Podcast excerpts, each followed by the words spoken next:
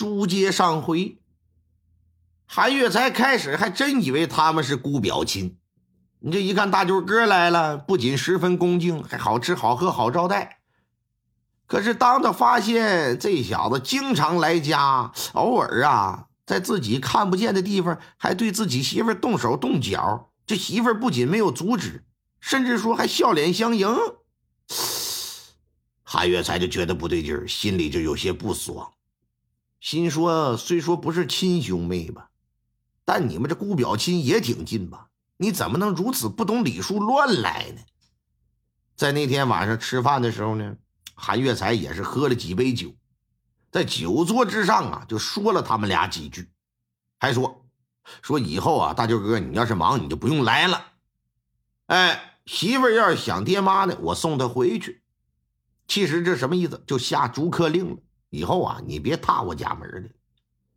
林世修对韩月才本来就怀揣憎恨，他觉得要是没有你，这他妈的这乔氏这不是我的人了吗？我何必我偷偷摸摸的我跑这儿来啊？浪费我好几双鞋了都。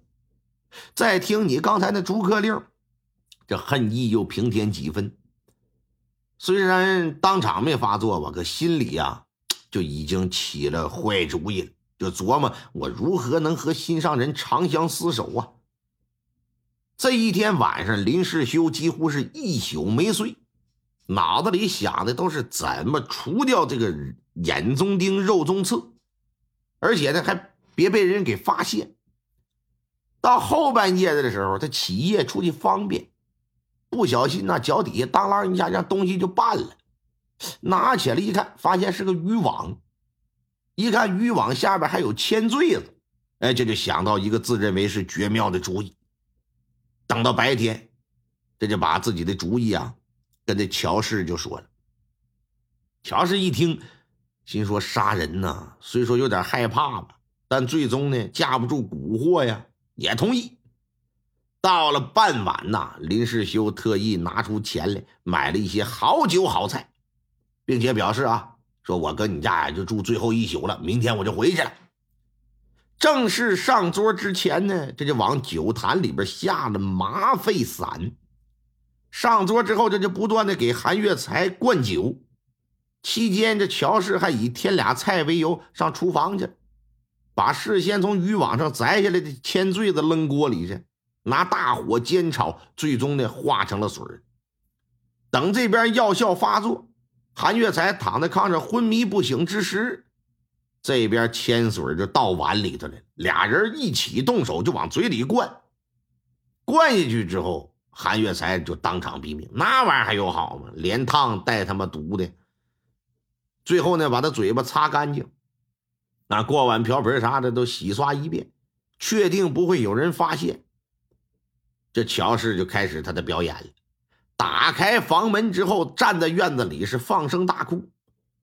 这时已经晚上七点来钟，家家户户将要休息没休息，再加上夜晚的村庄都静啊，左邻右舍这都听见了，就都出来看，心说是怎么的了？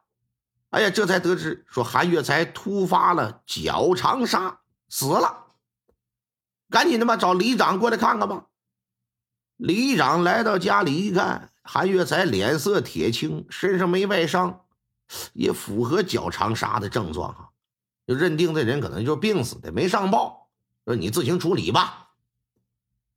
这对奸夫淫妇以为自己干的天衣无缝，这辈子也不会有人知道自家爷们是他俩害死的。可俗话说得好啊，人算不如天算，他们怎么也想不到赵老三看守的死尸会不翼而飞。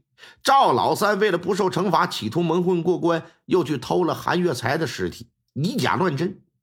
如果没有这档子事那谅你县太老爷有通天彻地的本领，你怎么能破了这个案子？破不了。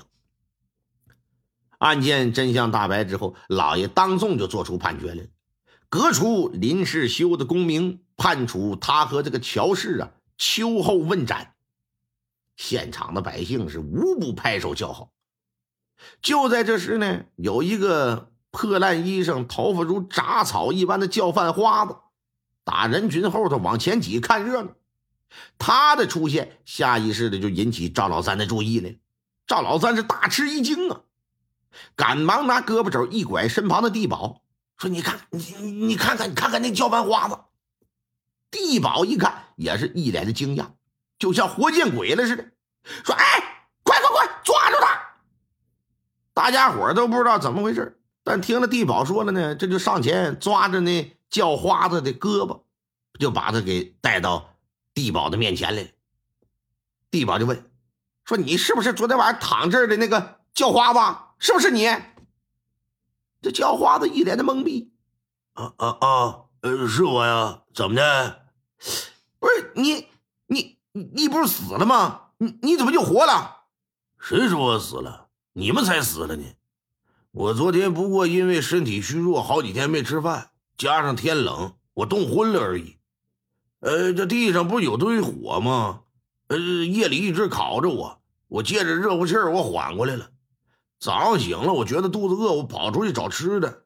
我离开这么一会儿的功夫。这这怎么去这么多人？出什么事儿了啊？一听这话，县太爷摇了摇脑袋，地保和赵老三也不知道该说点啥。